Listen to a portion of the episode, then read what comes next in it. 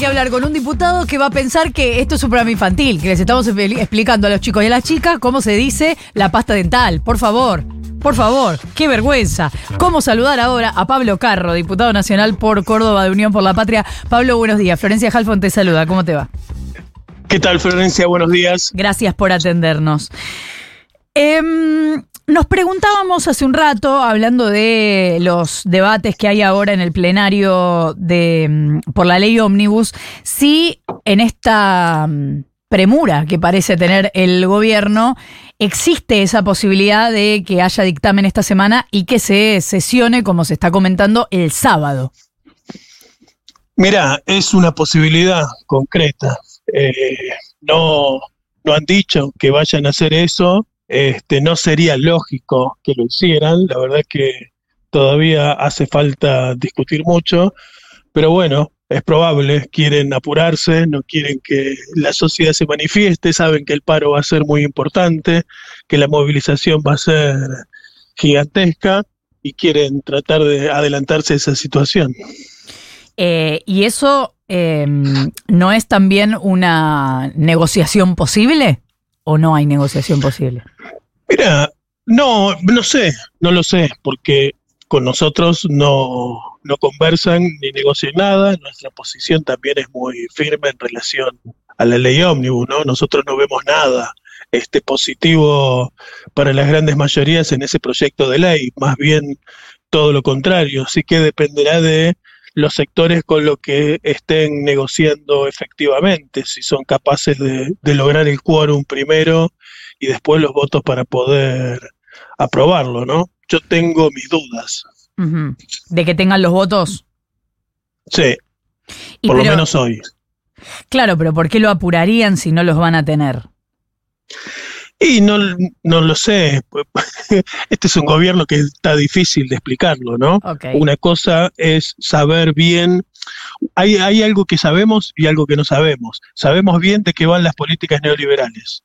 Sabemos qué significan entrega del patrimonio nacional, sabemos qué significan el ajuste a los laburantes, sabemos qué es el enriquecimiento de los grandes grupos económicos concentrados. Eso está claro porque ya ha ocurrido muchas otras veces. Ahora hay una dinámica política que es bastante novedosa. Este, no nos tocó nunca que hayamos elegido así tan de lleno este, un personaje como el de Milei, que del cual hasta hace no poquito tiempo nos estábamos riendo y hoy este, no sabemos muy bien cómo interpretar. La mayoría de las cosas que hace de cara al Congreso pareciera que están hechas para que el Congreso se ponga eh, de punta con él, ¿no? Tratándolo de coimeros porque no este, aprueban sus proyectos, amenazando con que el país va a estallar si esto no se aprueba, es decir, colocando en una situación bastante delicada, incluso, incluso aquellos sectores que lo quieren apoyar.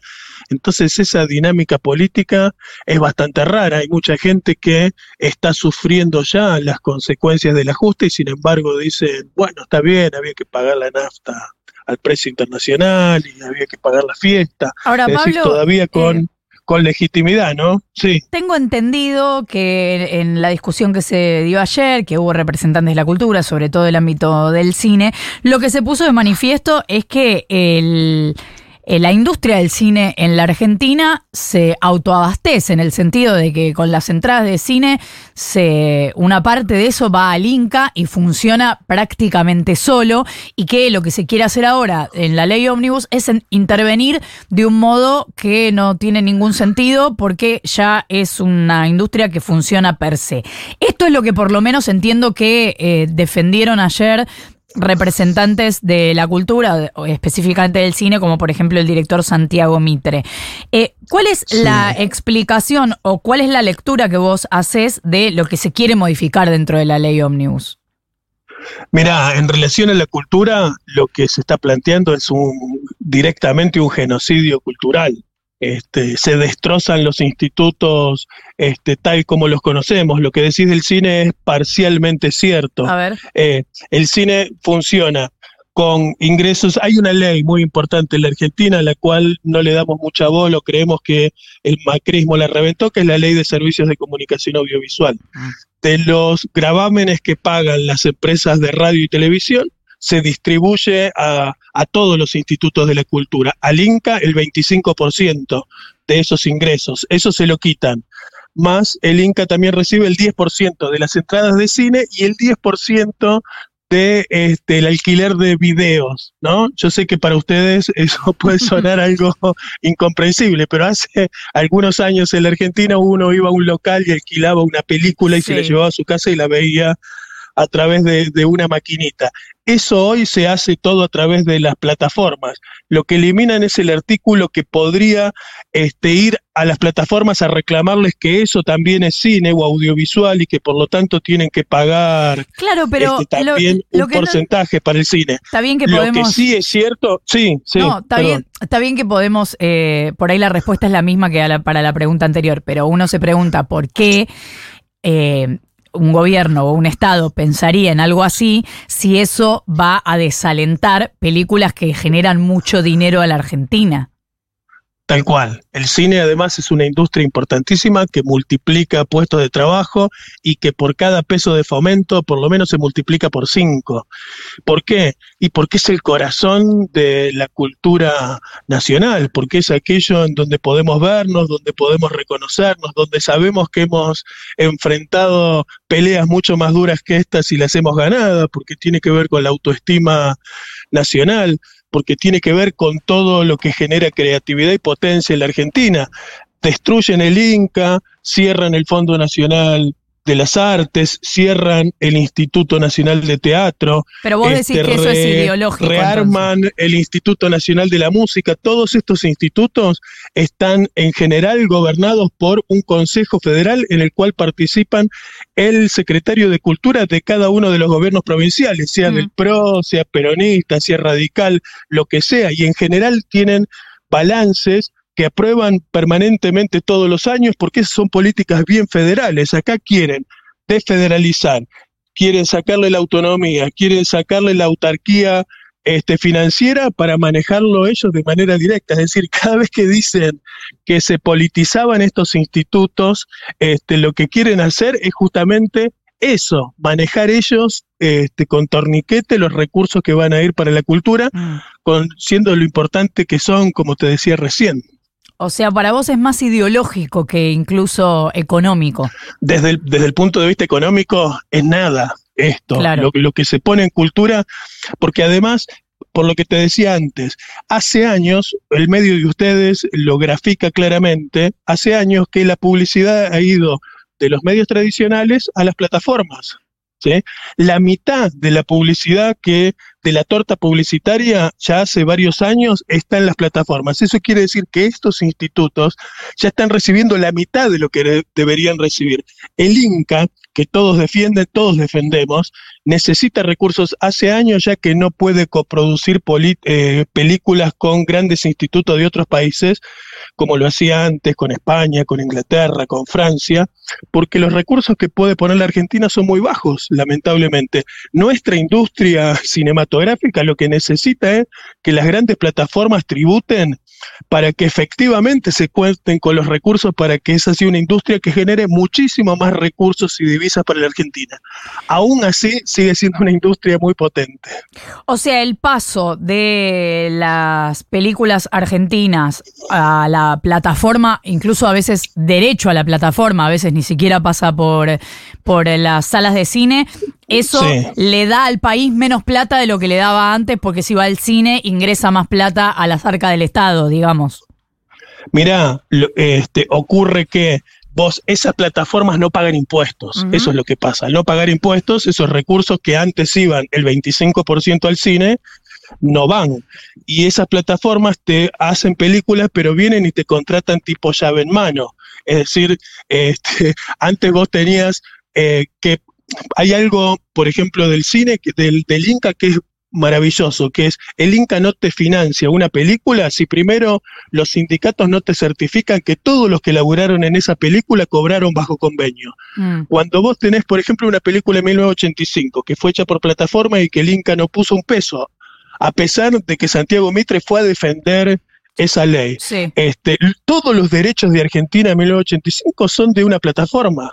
Si esos tipos, esa película es un éxito, esos se llenan de plata. Si esa película no la quieren pasar más, vos no tenés derecho a pasarla. En realidad no es en particular porque se dieron los derechos. Pero podría ocurrir que tu película hecha por, para, sobre San Martín no la puedas pasar porque es de una plataforma y la plataforma no quiere que esa película se pase. Vos haces una película con financiamiento del Inca y tenés obligación obligación de pasarla por salas nacionales, tiene que haber películas nacionales, tiene que haber estrenos, tiene que haber fomento.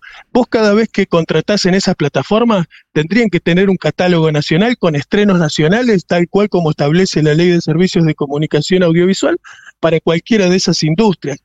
Es un problema para adelante que nosotros tenemos que abordar. Lo que está haciendo mi ley es ir para atrás, de 100 años para atrás, destruyendo este, nuestra cultura. No te olvides que de esos mismos recursos, este, por ejemplo, el INAMU, este, que es un instituto que defienden los músicos más importantes de la Argentina, que no reciben un mango del INAMU, porque el INAMU se ocupa de que si vos arrancás como músico, sepas cómo registrar tus temas, que te ayuden a editar tu primer disco, que puedas participar de recitales garantizando música independiente con cupo de género, todas cosas que a la industria de la música este, le chupan un huevo. Y sin embargo, esos músicos defienden ese instituto que solo tiene 30 empleados en todo el país y solo recibe el 2% de eso que ponen eh, la televisión y la radio en la Argentina y sin embargo lo recontra defienden porque sienten que ahí está el espíritu de la música independiente en la Argentina. Después vienen las estrellas, después vienen los rockstars, este, pero primero lo que necesitas es el, el fomento, la canchita de tierra donde los pibes le dan a la pelota. En la música es igual, en el teatro es igual.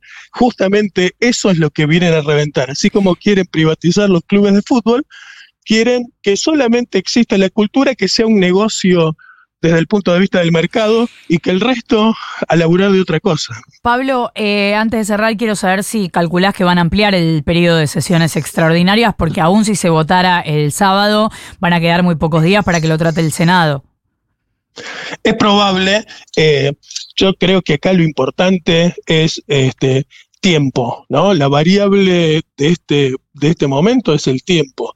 Ellos saben que necesitan apurarse eh, porque están perdiendo consenso y legitimidad.